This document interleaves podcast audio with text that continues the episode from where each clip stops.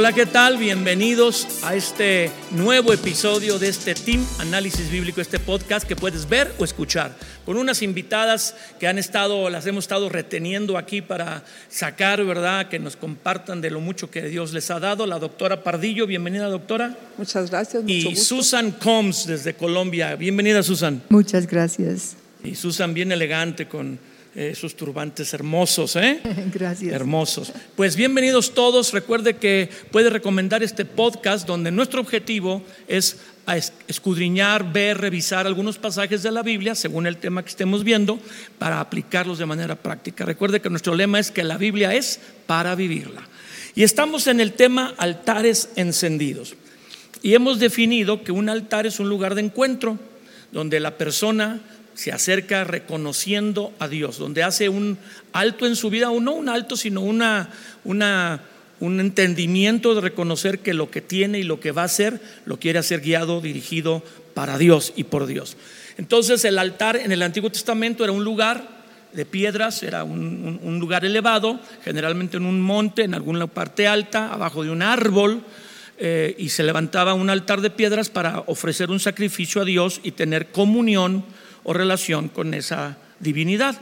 Vemos en la, en la Biblia, en el pueblo de Israel, que así también lo hacían, pero eh, ahora el altar está en nuestro corazón y el que nos acerca a Dios es Jesús. Cuando tú y yo disponemos un tiempo para buscar a Dios o hacemos un deseo, una decisión en el mañana, en la tarde, en la noche o todo el día para reconocer a Dios, estamos levantando un altar. Altares eh, encendidos, doctora. ¿Qué le viene a la mente cuando decimos altares encendidos? Pues esa es la oportunidad que Dios nos da de ese día de ponernos en contacto con Él.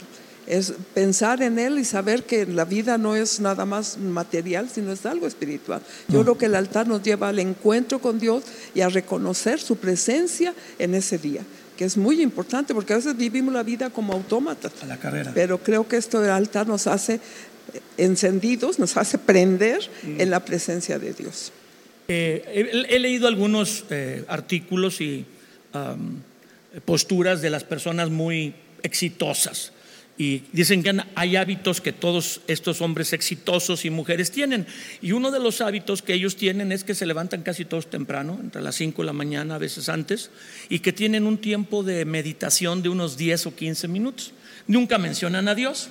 Pero, o sea, el principio de, de estar quieto y de, dicen que para priorizar las cosas que vas a hacer en el día, para, para no estresarte. Y qué, qué interesante que Dios, aunque esto lo hacen las personas exitosas para sus trabajos, lo ha planteado de esta manera en la Biblia, que tal vez antes de empezar tu día pases un tiempo con Él. Altares encendidos. ¿Qué le, qué le recuerda a usted o qué le impacta de esta frase? Altares encendidos, Susan. Bueno, yo creo que es tan fácil, es tan fácil por el camino perder la pasión por la presencia y la palabra. Entonces, si no, si no realmente sacamos tiempo, sea temprano en la mañana, pues que es lo ideal para la mayoría de gente, o más tarde en el día, pero algún tiempo en el día, Bien. entonces podemos perder realmente lo que es la costumbre de buscar de Él. Y realmente sin, sin buscar de Él no tenemos nada, no tenemos nada. Eh, realmente todo lo que hacemos, hablamos, pensamos, debería empezar a los pies del Señor Sí, Jesucristo. sí, sí. Pues eh, ah, nosotros aplicamos este mismo principio de las grandes personas exitosas, pero en comunión con Dios, o buscando, o con humildad, porque se requiere humildad para decir, eh, te considero a ti, Señor, como que hago, que, que- que- dirijo, que decido, y también poner nuestras vidas en sus manos, porque decíamos las sesiones pasadas que el altar tiene que tener un sacrificio y que muchos de los problemas que los seres humanos tenemos es que hay cosas en nuestras vidas que no queremos entregar. Usted no lo decía, ¿verdad, Susan? Y le decía yo que si usted que tiene más de 50 años o 50 y 60 casi años caminando con el Señor, eh, todavía tiene cosas que entregar y usted nos decía que sí. Sí, así es, exactamente. Es como que eh, cada vez el Señor va, va prendiendo luz más adentro del corazón y nos va mostrando cosas que no sabíamos que estaban allí. O de repente sale algo y uno dice, ¿de dónde vino eso? Y es que hay algo en el corazón. Estaba por ahí, ¿verdad? Exactamente. Hay cosas de las ahí. que a veces ni siquiera nos hemos dado cuenta que tenemos. Así es, así es. Como dice la palabra, engañoso es el corazón del hombre. ¿Quién lo puede conocer? Solo Él. Cuando yo me entregué al Señor, pues, hace 40 años, eh, yo creo que soy el que tiene menos tiempo en el Señor que ustedes, eh, yo dejé muchas cosas porque el encuentro con Jesús es, es- es entregarle algo, le entregas tu vida y hay vicios, hay cosas que dominan tu vida muy espantosas que va Dios a limpiar y a romper. Y uno piensa que eso es todo, pero conforme pasan los años y el caminado con Dios, ya no hay que entregar pues que un vicio de esto, tal vez el alcohol, la droga, el alcoholismo, no sé, la- las- los- lo sexual, pornografías, sino hay que entregar la irritabilidad, el enojo, la impaciencia, el orgullo, que son otro tipo de cadenas, inclusive como que no se ven igual de grotescas que los vicios, pero también son difíciles. Pero con tanto año ustedes dos caminando con Dios, yo creo que 50 años, porque Amistad celebró 50 años hace poquito, ustedes tienen un poquito más de 50 años. ¿Cuándo se acaba de entregar? ¿Por qué todavía tenemos cosas adentro, doctora, y que nos estorban para acercarnos a Dios y cumplir su propósito? Desgraciadamente venimos de un mundo caído. Si hubiéramos estado directo de la mano de Dios como Adán y Eva antes de caer sería la maravilla, pero hay un enemigo de Dios que ha tratado de robar, matar y destruir y le hemos dado mucha cabida, porque desgraciadamente no somos seres completamente espirituales como Dios había planeado, sino la carne y, y ahí está el alma donde están los problemas, ahí es donde está la lucha que tenemos que hacer y precisamente el, precisamente el tiempo devocional nos ayuda a perfeccionarnos, nos, nos- estamos limpiándonos cada vez más acerca de, los, de esa alma que se tiene que, Y no acabaremos hasta que partamos con el Señor. claro, O, o moramos, pues. Pues sí. Durmamos. porque venimos de un mundo caído desgraciadamente. Entonces, este todos proceso tenemos, de entregar a Dios cosas no acaba. No, todos tenemos esa, ese pequeño Adán allá adentro que se levanta, nada más de un, un bebito de seis meses con un berrinche de esos. ¿Cuál es la primera palabra que aprende a decir un niño? No, mío. No y mío. Pues en las sesiones pasadas, que les queremos animar a todos ustedes que están escuchando, viendo este podcast, ah, hablamos del altar personal. Vimos eh, mucho el enfoque de tener un tiempo con Dios, eh, considerar a Dios, y hicimos, aprendimos a hacer oración a Dios y la doctora y Susan nos enfo- enfocaban que a veces tenemos un, no sé, algo preconcebido de que tenemos que pasar media hora, 40 minutos, una hora con Dios, cuando no hemos pasado nunca tiempo con Dios, ni siquiera un día, un ratito, que empecemos por un minuto, por tres minutos, por cinco minutos. Pero estuvimos enfocados en que yo busco a Dios y hago un alto para reconocer a Dios y darle gracias, eh, poner mi vida en sus manos. Y eh, terminamos con un personaje destacado en la Biblia llamado Abraham. Y vimos eh, Abraham como referencia en Génesis 12 en la Biblia y Génesis 13, dos porciones en la Biblia que hablan de que Abraham levantaba altares o lugares de encuentro. Es muy, es muy extraordinario porque Noé antes de Abraham es el único que se menciona en la Biblia que levantó un altar y solamente una vez cuando sale del arca. Pero no, de, Abraham se mencionan muchas ocasiones, más de siete o nueve veces, que él levanta altares. Entonces es un hombre que está como conectado con esta verdad de levantar altares para agradecer y considerar a Dios. Y ahora quisiéramos comenzar hablando de lo que Abraham hizo, que Abraham levantó un altar, pero que logró impactar en esa búsqueda de Dios, en esa realidad de una relación con Dios a su descendencia. Y que vemos a su hijo Isaac, a su nieto Jacob, a quien Dios le cambió el nombre de Israel, a Israel, y a, José, por ejemplo, y luego a sus hermanos, los patriarcas, las doce tribus de Israel, considerando también a Dios. O sea, un hombre que afectó a su hijo, su nieto y sus bisnietos. Quisiéramos leer entonces Deuteronomio 6, eh, en el verso 5 eh, al, al 7, del ver- de versículo 5 al 7. No sé si la doctora no lo pueda leer y Susan empieza a compartir y la doctora sigue aportando. Deuteronomio 6, versículo 5 al 9, altar familiar, hablando de altares encendidos. Déjame buscar. Deuteronomio 6. Del 5 al, ci- al 9. Muy bien. Bueno, dice así. Uy, Dios mío. Se le pegó, ahí está. No.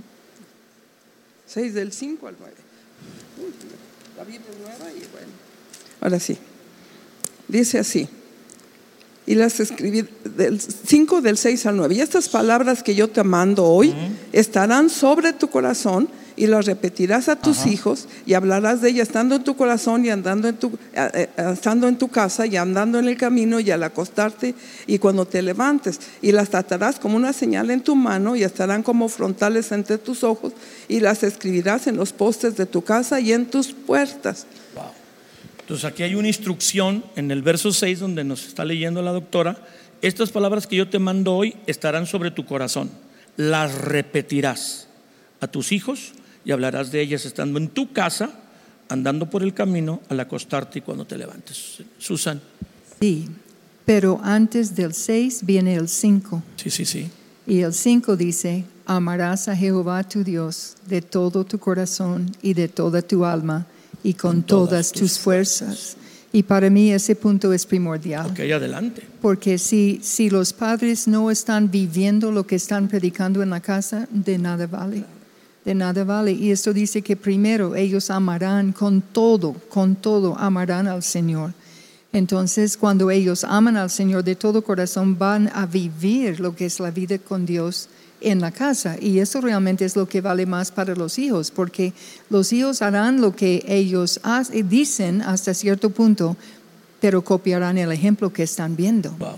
En- Ayer estábamos platicando, no en, en- en los podcasts que grabamos, pero eh, hicimos ayer los episodios, sino en la comida, no sé si se recuerden, y usted nos hablaba de muchos pastores y sus hijos que se apartaron de Dios. Estaba usted comentando eso. Ese, ese, ese eh, mal testimonio, mala, mal historial, se da porque no hay congruencia entre lo que se dice de Dios y lo que se hace en casa. Puede ser una de las causas, pero tenemos que recordar que en todo caso cada, cada ser humano toda su pro- toma su propia decisión. Entonces pueden recibir la mejor crianza posible y aún así No tomar la decisión de Wow, ir por otro, otro camino, por otro camino. Amarás al Señor, dice Susan, que es primero Sí. que enseñarle a los hijos la palabra. Ahora, los hijos, generalmente los hijos son llevados a un lugar de reunión donde se habla la palabra eh, eh, y los papás dicen, ya lo llevé, es más de lo que a mí me hicieron de chiquito, porque usted recordará, y, a mí- y a usted y yo, que vamos a, a la misa y ahí no hay para niños nada. Ahí todos estamos sentados porque es cortito para que aguantemos y se acaba. Acá en las congregaciones cristianas se aparta a los niños hasta una hora, se les dan eh, clases especiales, hasta a veces tienen alabanza y adoración para niños y los papás dicen, ya les estoy dando a mis hijos más de lo que yo recibí cuando era chico. Pero aquí dice, "Hab- las hablarás en tu casa, las repetirás en tu casa y andando, caminando. Donde todo lugar. ¿Qué pasa? ¿Es suficiente que llevemos a la congregación a nuestros hijos y ellos tomen una clase especial? Pero mira, una vez a la semana, una hora. ¿Y cuántas horas en la semana estamos sin el Señor, sin la palabra? No hay equilibrio, no hay equilibrio. No es suficiente. Entonces yo creo que no es suficiente. Yo creo que aquí, eh, como decía, está la clave. ¿Qué dice? Estas palabras que yo te mando hoy estarán ¿dónde? En tu corazón. ¿Para qué? Para que no sean repetitivas. Porque si no puedes repetirlas y repetirlas y se, de tanto repetirlas pierde el, pierde el Fuerza. objetivo. Pero cuando se hace viva, porque es lo que estás viviendo en tu corazón, entonces la palabra sale viva, aunque sea lo mismo. A mí me gustó mucho eso que dijo doctor. A ver, explíquenos otra vez. A veces se repite un patrón. Yo soy de esas personas que cuando ya sale algo bien, lo repito y lo repito y lo repito.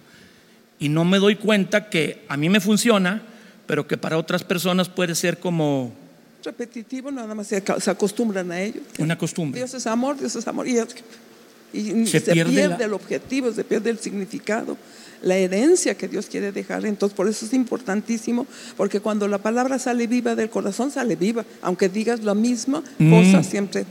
Bueno, la, la Entonces palabra. la clave está en lo que dijo Susan, Sí. que esa persona, los papás amen a Dios. tengan un encuentro personal con Él, porque si no tienes, no puedes dar. No puedes dar lo que no tienes. Entonces, cuando tú naces de tu corazón, esa, esa relación, esa, esa reunión no nada más es algo, vénganse chamaquitos, vamos ahora, y ahí están a fuerzas. No, no, es algo de vivencia, es vivencia, es vida. Una pregunta personal, doctora. eh, cuando se entregaron al Señor, yo he escuchado la historia varias veces del doctor y de usted en aquel desayuno de amistad etcétera, que los invitaron.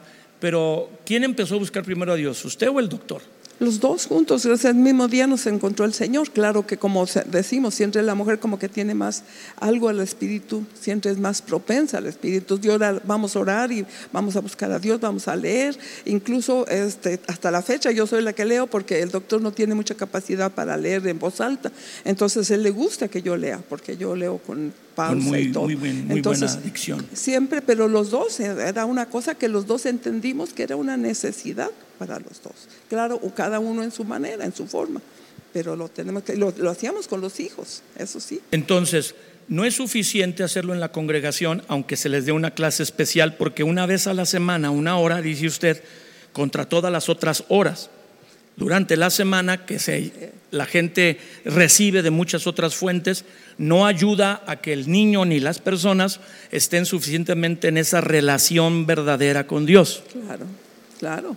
Pero fíjate también, muchas veces ni es ahora. Por ejemplo, llega el niño de un año, de dos años, de cinco años con Jonás, con- está feliz, pero llega a los 12, los 13 años y el niño ya no quiere ir. Porque, Ya no quiere. Porque ya no quiere. Entonces, ¿qué hacen las mamás? No hay que forzarlo, porque la religión no puede entrar a fuerza. Entonces los dejamos. Entonces yo le digo a las mamás, bueno, si tu niño no quiere ir a la prepa o a la secundaria, ¿Lo dejas? ¿Lo dejas? No. Esto es más importante mil veces. Entonces, mientras que estén en la casa, tienen que ir como una obligación, porque si no oyen, aunque sea una vez a la semana, la palabra, ¿dónde la van a oír si no la tienen en su casa todos Sí, los y días? el ejemplo, decía Susan, los niños van a ir a una congregación el domingo porque los papás van y eso puede ser algo que se quede en sus vidas, pero no lo ven en su casa, no ven a los papás o al papá, si es que el papá participa, está- hay familias que no tienen al papá, sino más la mamá los cría, cada vez hay más mamás criando eh, los hogares sin un esposo, pero cuando está el papá, eh, no ven al papá, ven a la mamá, como decía la doctora, el papá no participa y no ven que los papás estén amando a Dios ahí en corto en su casa. ¿Los afecta, Susan? Claro que sí. Y siempre, siempre hay una tendencia cuando, cuando hay nuevos bebés, hay una pareja, están sirviendo en, sirviendo en la iglesia, sirviendo al Señor, nace un bebé, ya hay niños pequeños, entonces piensan que ya no tienen ministerio, que ya no pueden, ya no pueden estar en la iglesia tanto y esto. Ese es el tiempo más importante en la vida de los niños, es hasta los seis años, porque allí es que se marcan para toda su vida. Entonces, en ese tiempo es importante que vean a los padres y las madres abrir la palabra, no el iPad, no tampoco el teléfono, porque allí ellos no saben qué estás viendo, pero la Biblia, estar allí leyendo la Biblia y que ellos pueden ver eso, que te pueden ver orar. eh, tú en tu tiempo, entonces, y, y así eso como que lo absorben, eh, empiezan a amar lo que es realmente la vida en el Señor. Deberían estar viendo a sus papás y sus mamás en todas las diferentes facetas. Y eso les va a ayudar, va a marcar sus vidas para que ellos también lo hagan. Sí, exactamente. ¿Qué es lo que diría aquí el versículo 6? Estas palabras que yo te mando hoy estarán sobre tu corazón, las repetirás a tus hijos y hablarás de ellas estando en tu casa. Ahora, si tú vas a hablar la palabra de Dios en tu casa, pues es a tu familia y andando por el camino, entonces en tu trabajo, en tus actividades y al acostarte y cuando te levantes, o sea, el- el- la, la indicación bíblica es que estés hablando la palabra para que tu familia y bueno, otros sean afectados, ¿verdad? Sí, sí, exactamente, así es. Entonces, un error que se comete es que vamos, vamos a la congregación el domingo o algún otro día, dos días a la semana, y hay una clase especial para niños y los niños son atendidos, pero no ven a sus papás hacerlo en casa. Y eso es un vacío que va a afectar en que luego ellos no tengan esa hambre, ese deseo de esa relación diaria con Dios. Sí, así es. Realmente yo creo que hay una gran necesidad de que los niños pueden ver en nosotros que servir al Señor es una dicha, no es un martirio, no es una cruz, es algo hermosísimo. Y el ambiente allí en la presencia del Señor debería ser, debería ser algo que ellos anhelen, que, que ellos pueden ver que el Señor responde, que ellos pueden ver que el, Señor... eh, que los dice- papás están emocionados sirviendo. Y usted decía que muchas personas dejan de servir cuando los niños nacen por dedicarse a la mamá en especial, a la maternidad y a estar con los niños presentes, pero que eso puede afectar si dejas de servir a Dios porque es una ocasión para que tú marques a tus hijos de los 0 a los 6 años que vean que tú sirviendo a Dios estás contento. A ver, di, háblenos más de Sí, eso. sí, claro que sí. Eh, pues para mi concepto, el ministerio con los niños en el hogar es el ministerio más importante que puede haber. Levantar a los niños bien, porque el Señor da muchas diferentes cargas en el ministerio, no cargas, sino diferentes áreas de trabajo, por decirlo así. Pero el ministerio en la familia es de los ministerios más importantes que puede haber. Pero no se toma a veces como un ministerio. Así, exactamente, eso es. Y es un ministerio. Allí se está levantando no solamente la generación futura, estamos levantando una gran parte de la iglesia de hoy día, de hoy día. Entonces, entonces allí las bases que se ponen, allí eh, la, vida que se vive y que ellos pueden, pueden ver que realmente, realmente eh, sus papás y sus mamás disfrutan la vida con ellos y disfrutan al Señor al mismo tiempo. Que Dios no es un Dios que dice no se pueden reír, que Dios no es un Dios que dice hay que estar serios, que Dios no es un Dios que realmente prohíbe las cosas que son divertidos y sanos, sino que la familia puede disfrutar eso en un ambiente sano y, y santo, por decirlo así, ¿no? Yo creo que, la, como decía, la primera congregación que tienes es tu casa. Y eso se nos olvida al hombre, sobre todo, que es el, sí. el responsable espiritual de su casa. Que el, el hombre prioriza, eh, vamos a decir, lo que en su criterio es importante, urgente. Entonces hay que pagar, están pagando la casa, van a comprar un coche, se van a mudar de un departamento a una casa y no ve como, como más valioso ese tiempo para con Dios con su familia y está como más ocupado en el trabajo, horas extra, un segundo trabajo y se descuida lo más importante por lo urgente, doctora. Yo sí, y, y sabemos, no estamos en, utop, en utopía por la, el mundo, está real, necesitan trabajar, el, el, los horarios son tremendos, siempre que trabajas para Faraón los trabajos son horribles, entonces dejan muy poco para la familia, entonces a lo mejor no se puede tener el ideal de tener todos los días un tiempo devocional con toda Pero la sería familia. lo ideal. Sería lo ideal. Pero, por ejemplo, aunque sea una vez a la semana, pero ni eso lo hacen. Tampoco. ¿Sabes? El día que no tengan, o planear un tiempo específico, como matrimonio, no, ¿cuánto hace falta? Bueno, aquí tal vez voy a decir algo, no sé, habría que consultarlo con mi esposa. Um, a nosotros, a mi esposa y a mí, tenemos, vamos a cumplir 35 años este año de casados, no nos dijeron eso. O sea, si no lo dijeron usted, la, usted y el doctor, eh, lo escuchamos, luego les preguntamos, y hace unos 10 años, vamos a llamarlo así, lo vinieron enfatizando con nosotros porque se dieron cuenta que no lo teníamos. Y también nos tocó con los hijos ya adolescentes que ellos nos dijeran, necesitas tener un día a la semana por lo menos con tus hijos. Y los hijos adolescentes, como no los enseñamos desde chiquitos, como que jalonearon y estaban ahí como regañados, estaban ahí como un poco molestos, porque pues no les quedaba otra estar. Y no era un ambiente agradable y nos costó mucho trabajo hacerlo y tuvimos esa ausencia, sí, sí, creo que alguna vez oramos, nuestros hijos nos vieron orar juntos en familia en algunas necesidades importantes, eh, cuando íbamos a hacer una, una, cosa en la congregación importante, una cosa de salud, una cosa de cambiarse de casa, por ejemplo, o algo así, pero no nos vieron la constancia de que nos vean contentos, alegres a, en esa búsqueda de Dios en casa, no, no lo hicimos. Y ahora puedo decirlo que hace unos años para acá, después que los doctores nos empezaron a decir, más bien hace el año pasado, ayer hablábamos con nuestro hijo Jonathan en la mesa, en la comida, y él decía que unos seis meses, o, y ya no tocó, por ejemplo, a mi hijo mayor Felipe, que tiene siete años, va a cumplir siete años de casado, pues ya no le tocó. Él no creo que recuerde que todos los días, o cuatro veces a la semana, cinco si se puede, nos viera orar juntos. No, no, recuerdo, no creo que, sí creo que recuerde que nos vio orar juntos, pero no todos los días. ¿De veras hay un cambio cuando eso sucede? No, es, una, es algo que solamente experimentándolo, pero es tan peleado por el enemigo como algo tan sencillo. No siempre va a haber falta de tiempo, que se enojan, que no hay lugar, que el muchacho no vino, que no, se, no hay tiempo, nunca hay tiempo. El tiempo nunca va a haber, siempre Hay lo que tienes que hacer. Entonces, yo creo que es muy importante. Yo les quería hablar a las matrimonios. A los matrimonios yo les digo, quieren tener éxito en su matrimonio, júntense a orar. Aunque sea un minuto, lean la Biblia juntos, un solo versículo. Yo les aseguro que esto es suficiente. Como matrimonio, que lo hagan todos los días. Ahí sí pueden hacerlo todos los días.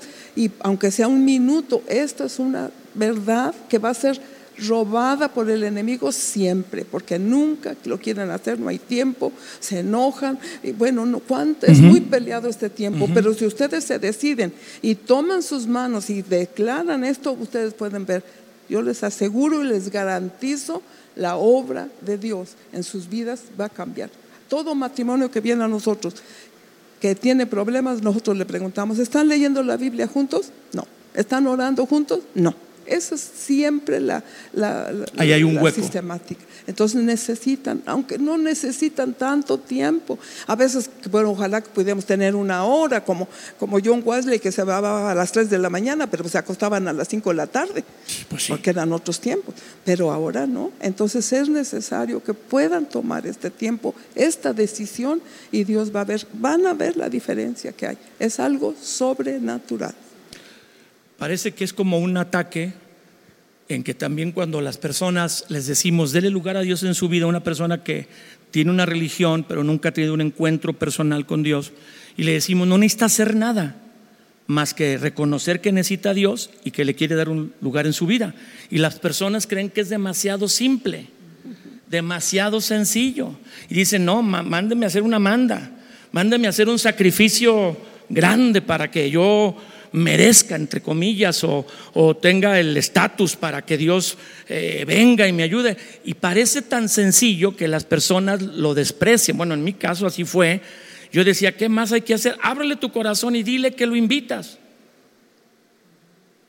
No, en mi, en mi estructura, en mi formación decía, no, no puede ser que sea tan sencillo. Es así de sencillo. Claro, es que Dios es sencillo. La religión lo ha hecho muy difícil, Válgame porque Dios. tienes que ganarte todo, pero ya Dios lo hizo todo, Jesús lo hizo todo por nosotros. Y cuando tú de veras le abres tu corazón y le dices, Señor, te necesito, ven a mi vida, Él está más que dispuesto a Bueno, ayudar. es, es que el consejo que usted está dando está demasiado fu- fuerte porque ¿quién no tiene un minuto? O sea, ya nadie puede decir no tengo un minuto, sino no quiero. Porque un minuto o dos lo puedes tomar, leer un versículo, él, ella o los dos, hasta un salmo pequeño, eh, un, un versículo uno, un versículo otro, hacer una oración sencilla, pues dos minutos, todo el mundo lo puede hacer. Yo podría hasta retarlos, si quieren, hagan esto 10 días y después me dicen si no hubo cambios, algo que Dios hizo en sus vidas. Es algo sorprendente. Ustedes mismos lo Bueno, experimentaron. Sí, sí, porque se abre una rendija, ¿verdad? Un- donde Dios se le da lugar. Esa es una expresión que el doctor Pardillo usa mucho, que hay que dar lugar a Dios. Y bueno, pues él ha usado muchos años. Y ahora yo que estamos haciendo la instrucción que ellos nos dieron en la familia, ya nomás me quedan dos hijos eh, varones, los más chicos en casa, y estamos tratando de orar todos los días por la instrucción de ellos y porque hubo un mover aquí en la congregación de orar 100 días continuos. Y nos propusimos a prometerle a la congregación que todos íbamos a estar orando. Entonces, mis dos hijos, los más jóvenes, que ya no son tan chicos, 24 y 25 años, están ahí. Al principio un poquito forzados, pero no. Ahora están contentos, especialmente uno que nos dice que vamos a ir a acostar sin orar. Eh, y, y no es un minuto, sino son 10, 15, 20 minutos. Digo, al principio eran 3 minutos, ahora son 15 minutos, 20 minutos, y ha habido un cambio muy grande. ¿Por qué hay tanta oposición para que se haga esto? Porque el diablo no quiere lo que está diciendo la doctora. Él se mete Ni por siquiera todos dos los minutos, lados. un No, minuto. No, ni un minuto ni dos minutos. Y pensando en el punto de que, de que la gente dice que es demasiado fácil la salvación, yo no sé si, si es correcto lo que voy a expresar. Si no, corrígenme, por favor. Pero se me viene esto, que la salvación es gratis, pero no es barata Porque se pagó ya Sí, sí. el precio. El precio fue muy grande, no es algo barato. Y, y requirió, algo muy, muy tremendo, que fue literalmente el creador del universo se murió en una cruz en mi lugar Sí. para pagar mi deuda. Así es. Entonces yo tengo que humillarme y reconocer que yo no puedo ganar el cielo por mérito propio, tengo que soltar todo mi orgullo pensando que podría hacerlo y entonces y reconocer que hay un solo Salvador, nadie más murió por mí, nadie más. Más. Entonces, y si yo no apelo a ese Salvador y a lo que Él hizo en la cruz, no hay salvación. Pero si yo permito que Él venga a salvarme, Él lo va a hacer. Entonces es un problema de orgullo. Yo creo. Yo, yo quiero hacer algo meritorio para yo decir, yo me lo gané.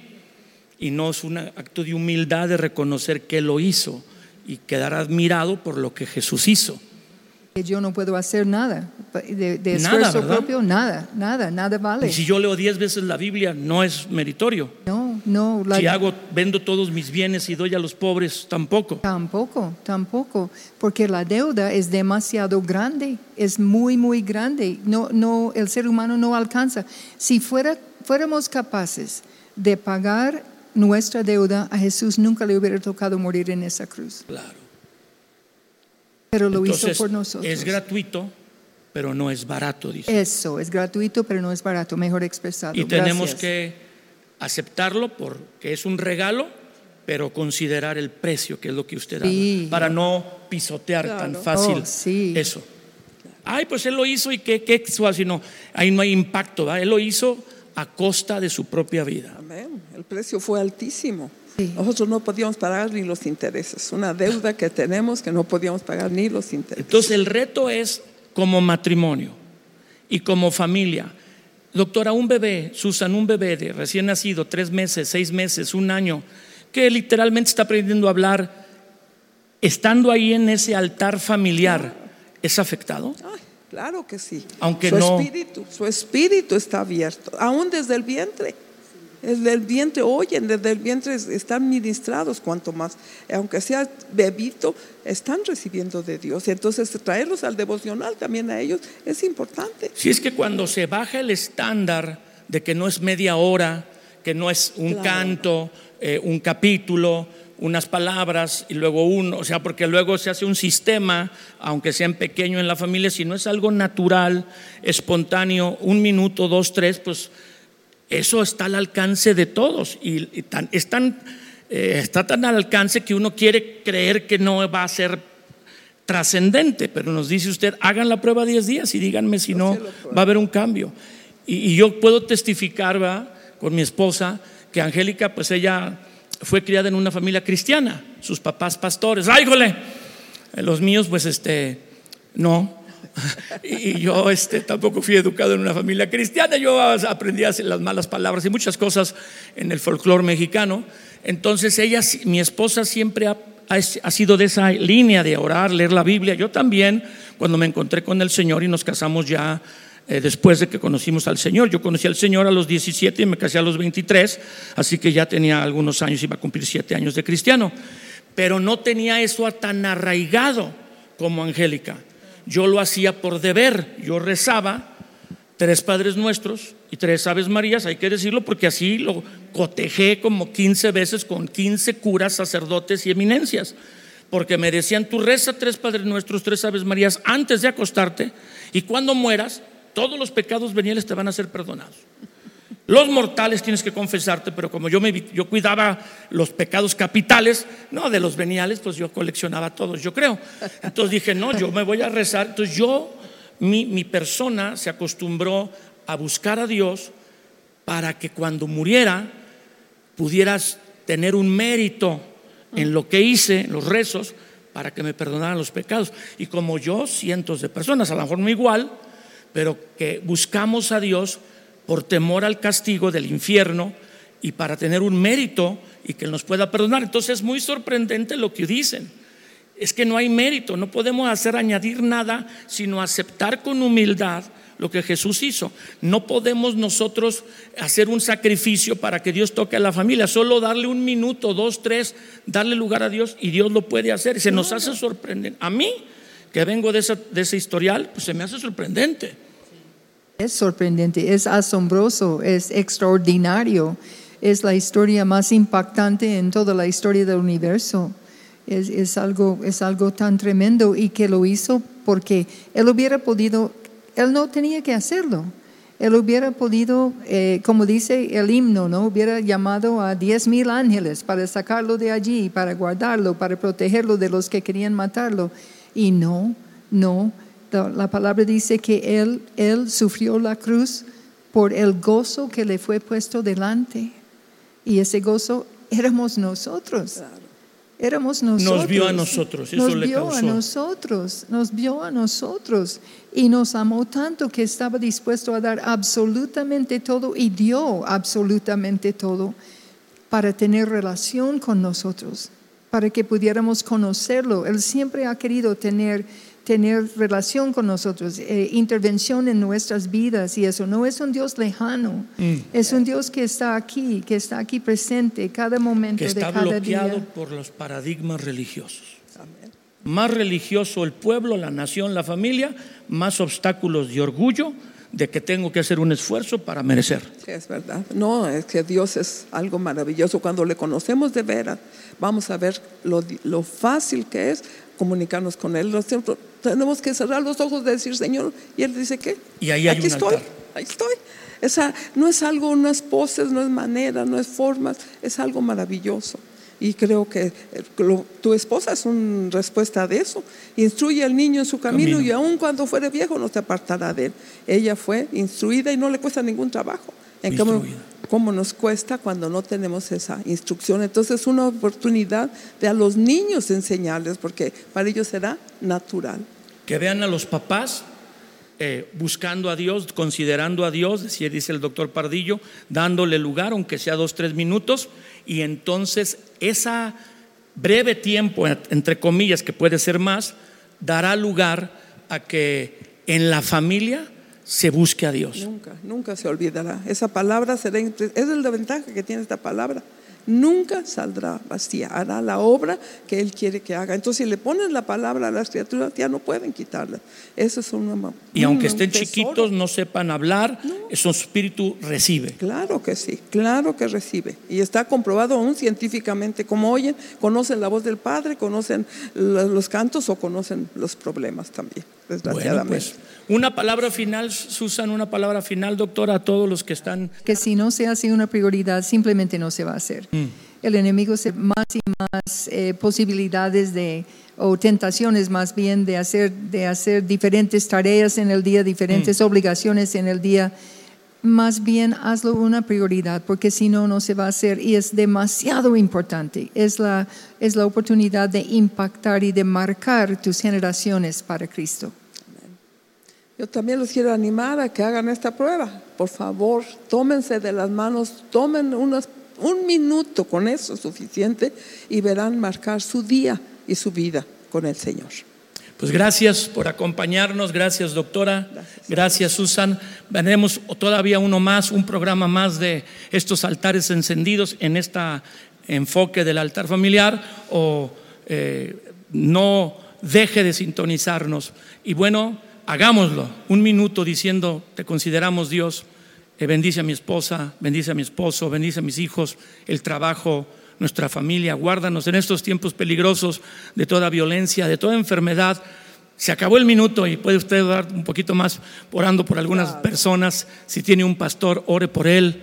No sabe usted cuánto ayuda la oración de todas las personas por los pastores, que hacemos el esfuerzo para decirle a usted que es necesario que considere a Dios y si considera a Dios, su día, su vida va a cambiar. Gracias, hasta la próxima. Gracias por acompañarnos este día y ser parte de esta familia del podcast. Ayúdanos a compartirlo con tus familiares, amigos y seres queridos.